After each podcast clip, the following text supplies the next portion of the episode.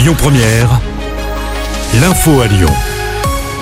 Bonsoir à tous. À la une de l'actu, la France et Lyon se mobilisent après le drame au Maroc. Un séisme de magnitude 7 a touché le pays, faisant près de 2500 morts et de nombreux blessés. La France a annoncé une aide de 5 millions d'euros pour les ONG présentes sur place.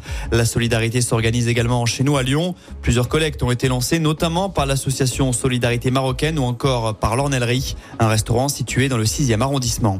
Dans le reste de l'actu local, Ludovic Cherpin est le nouveau maire de Tizy-les-Bourgs. Il a remporté des élections anticipé organisé suite à une vague de démissions au conseil municipal après l'affaire dite des soirées alcoolisées de l'ancien maire Martin Sauton. Dans ce dossier, ce dernier avait été condamné à six mois de prison avec sursis.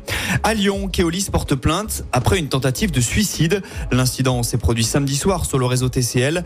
D'après nos confrères du Progrès, un homme s'est infiltré dans le tunnel de la station de métro Ampère Victor Hugo afin de mettre fin à ses jours. Heureusement, le conducteur a pu couper le courant de la ligne à temps. L'opérateur des transports en commun lyonnais a porté plainte car il estime que ce geste a fait perdre l'équivalent de 3000 euros d'exploitation. Une semaine après la rentrée scolaire, il manque un enseignant dans près de la moitié des établissements scolaires. C'est le bilan dressé par le syndicat enseignant du SNES FSU. Deux filières sont particulièrement en souffrance, les maths et l'anglais.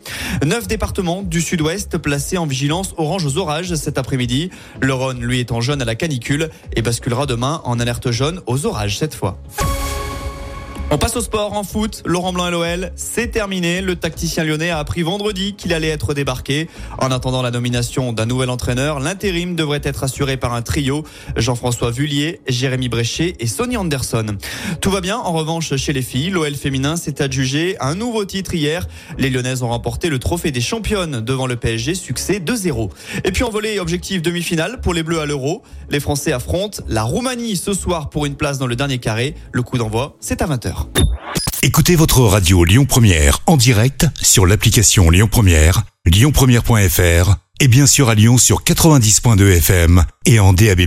Lyon Première